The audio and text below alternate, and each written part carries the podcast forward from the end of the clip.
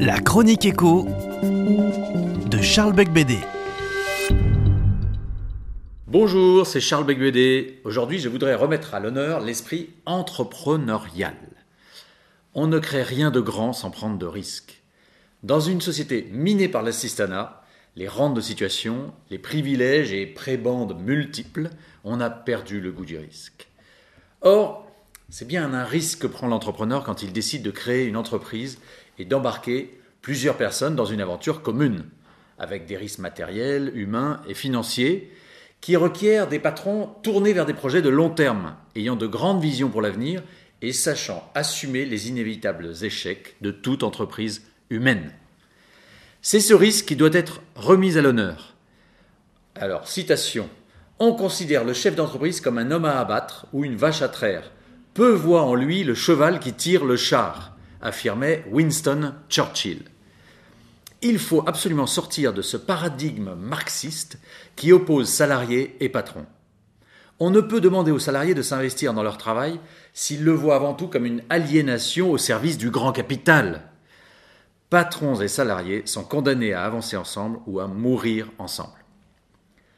L'entrepreneur est comme le capitaine d'un navire. C'est lui qui fixe le cap, indique la marche à suivre, motive son équipe et leur délègue l'exécution des tâches. Autre citation, Le leadership, affirmait le président Eisenhower, c'est l'art de faire faire à quelqu'un quelque chose que vous voulez voir fait parce qu'il a envie de le faire. C'est la clé du principe de subsidiarité qui suppose une relation de confiance entretenue généralement par un management personnalisé, à taille humaine et avec un espace d'autonomie laissé à chacun, bien loin de la mentalité du petit chef, hélas encore si souvent répandue. Mais pour que l'entrepreneuriat puisse se développer, le marché de l'emploi doit être plus flexible.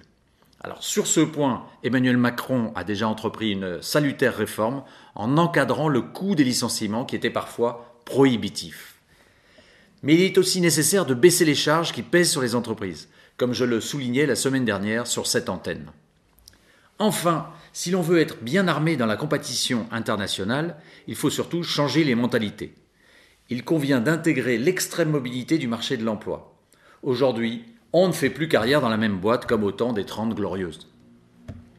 À la logique de sanctuarisation du personnel qui prévaut encore dans bien des secteurs, doit succéder celle du capital employabilité des salariés.